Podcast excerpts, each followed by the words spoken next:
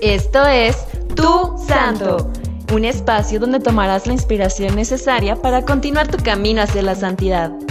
Conocerás personas como tú y como yo, que fueron valientes y dejándolo todo siguieron a Dios. Vidas que inspiran para que el próximo santo seas tú.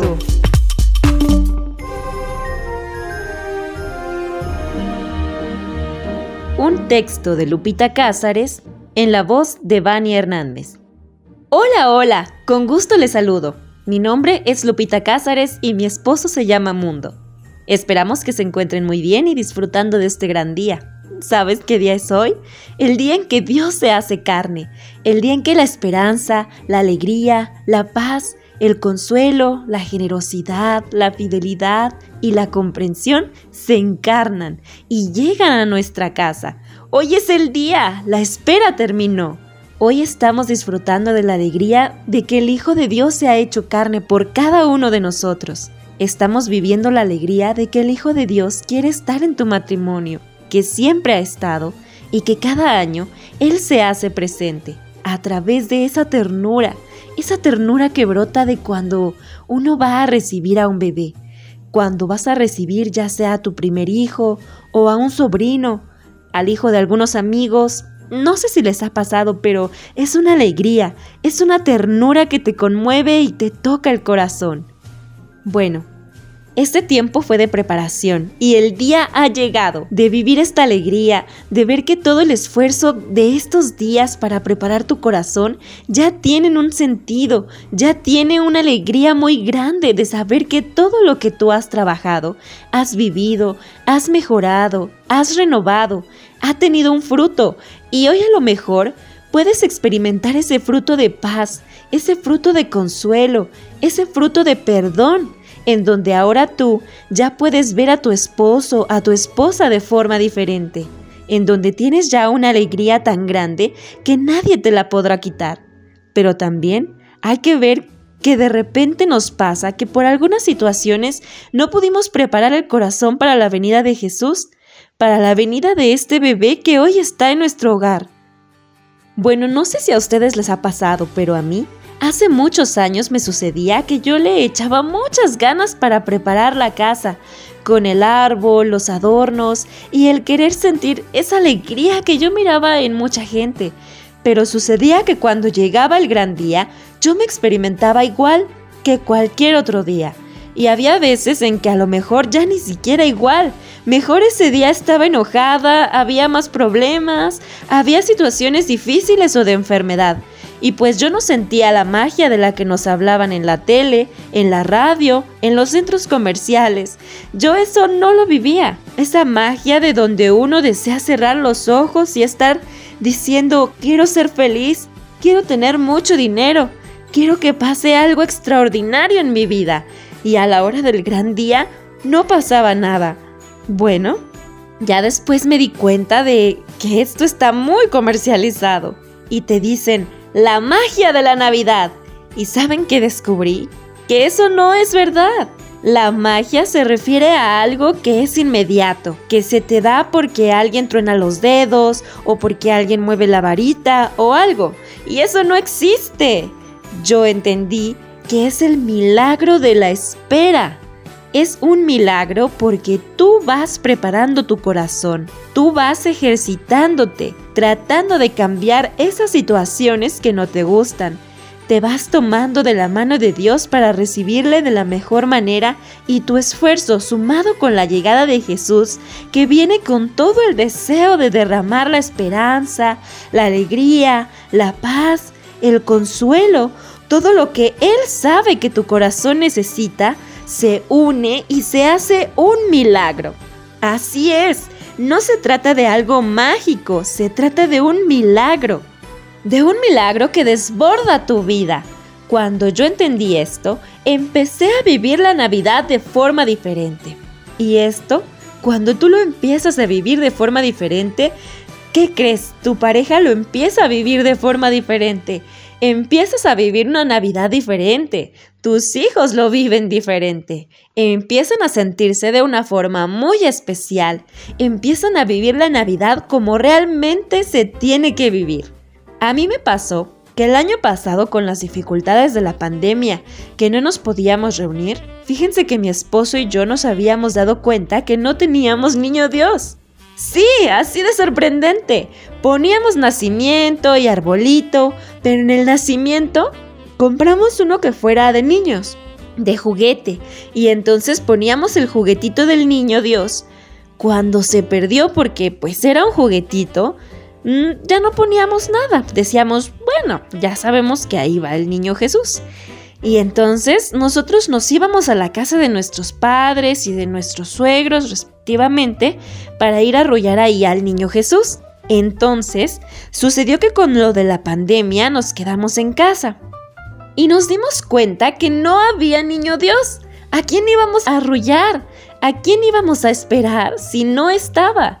Y entonces empezamos a buscar un niño Jesús que nos gustara mucho, que nos atrayera su carita. Y con esto les quiero decir que así empezamos a preparar el corazón para que llegara este niño Jesús tan especial, tan tierno, tan muy de la familia. Y entonces me acuerdo que yo siempre decía, ay, a mí, a mí no me gustan los niños chiquitos, me gustan grandes. Entonces yo buscaba un niño grande. Y fíjense que fue tan impresionante cuando le recibimos en casa, porque mis hijos lo vieron llegar, pero un niño grande, que ellos podían cargar, que ellos podían arrollar, que lo envolvimos realmente, literal, en un pañal. Y mis hijos se sentían tan contentos de tener a su niño Jesús en casa y ya no a un prestado. Pues, ¿saben qué? El niño Jesús llegó a la casa y nos llenó de mucha alegría. Ahora sí, en un lugar muy especial, en el lugar de nuestra casa y también en el lugar de nuestro corazón. Porque ahora mis hijos, ellos este año pusieron el arbolito, pero más importante, pusieron el nacimiento, pusieron el lugar donde iban a recibir a Jesús. Y había tanta alegría y hay tanta alegría porque hoy lo tenemos, porque hoy lo hemos vuelto a arrollar y porque hoy es ver cómo cada uno le ofrece al niño Jesús lo que tiene en su corazón, lo que estemos pasando, lo que estamos viviendo. Eso es lo que se le ofrece a Jesús. Decirle, mira, a lo mejor no tengo la gran cena, a lo mejor no tengo la gran casa, pero tengo un corazón dispuesto, un corazón convencido y enamorado de ti, un corazón que te lleva en el interior y te transmite a los demás. Esa es la alegría que hoy estamos festejando. Hay también que pensar en aquellas personas que tal vez no tuvieron oportunidad de preparar su corazón yo les digo, no se desanimen matrimonios, no se desanimen si a lo mejor se quedaron a mitad del camino. No se desanimen si tal vez no tuvieron el tiempo para esa preparación. Pero ¿qué crees? Como Jesús ya llegó, te puedes ir preparando tomado de su mano, desde su mirada, para ir preparando tu matrimonio. Esta es la oportunidad cuando Jesús llega. Va preparando tu corazón en el día a día y Él llega para quedarse. Miren, yo recuerdo de una amiga que había metido sus papeles de adopción y entonces ya sabemos que el trámite es largo, que pueden pasar años, meses. Y entonces pues se estaba preparando, ¿verdad? Para la espera. Pues se estaba preparando solamente emocionalmente porque físicamente no tenía nada. Cuando un día, cuando menos lo esperaba, le hablan al trabajo. Estábamos las dos juntas y le dicen, Vente de inmediato porque el bebé que había solicitado para adopción ya está listo. Y entonces me acuerdo que como que no le cayó el 20 de la noticia a mi amiga y comentó, ¿y podría mañana temprano ir a recogerlo? yo creo que a la señorita que le estaba llamando, pues le habían tocado muchos papás despistados así, y le dijo, no, tiene que venirse ahorita. Y ya ella pues estaba sorprendida porque dijo, chispas, ¿qué voy a hacer? No he comprado nada, no tengo ropa, ni cama, ni biberón. Apenas el cuarto del bebé estaba en formación, ¿no? Y entonces recuerdo que ella pidió permiso para salir del trabajo.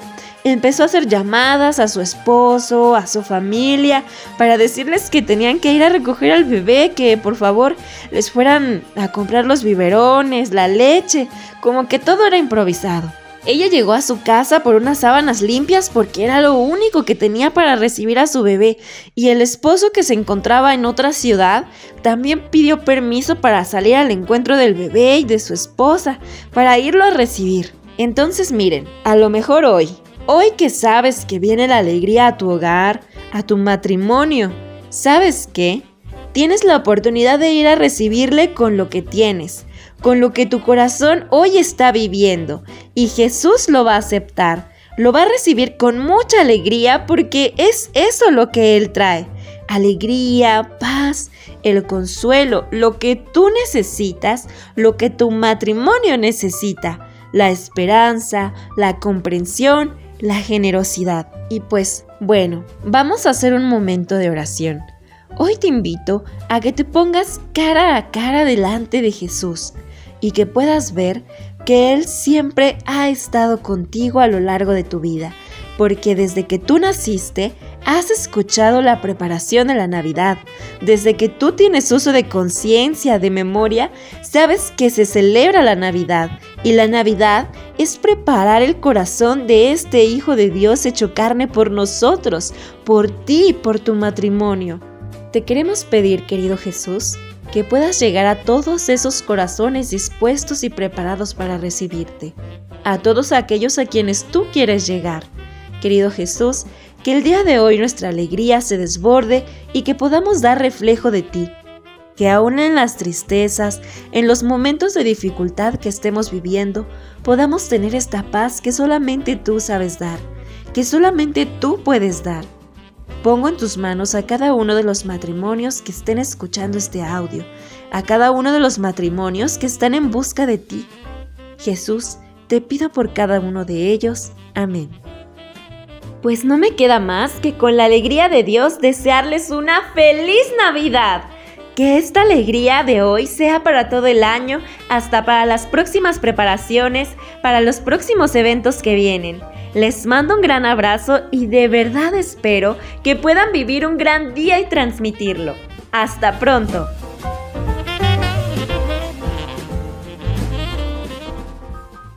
Espero les haya gustado, soy Vani Hernández y en la edición Ulises Triana. Quédense un poquito más para escuchar todo lo que pueden encontrar en Catolizare. ¡Hey! ¿Ya anotaste tu intención? Escríbele a nuestra sección Pide y haz oración. Los sacerdotes de nuestro equipo y nosotros, tu familia digital católica, vamos a orar por ti. Recuerda que también puedes orar por los demás de forma interactiva. Solo te tomará 30 segundos. Juntos hagamos oración. Lo mejor en esta vida es viajar libre y ligero. Si tienes situaciones en tu corazón que quieres resolver, visita nuestra sección de psicólogos católicos. Trabajando juntos, de la mano de Dios, vamos a crecer. Sigue disfrutando. Para acceder a más contenidos exclusivos, suscríbete.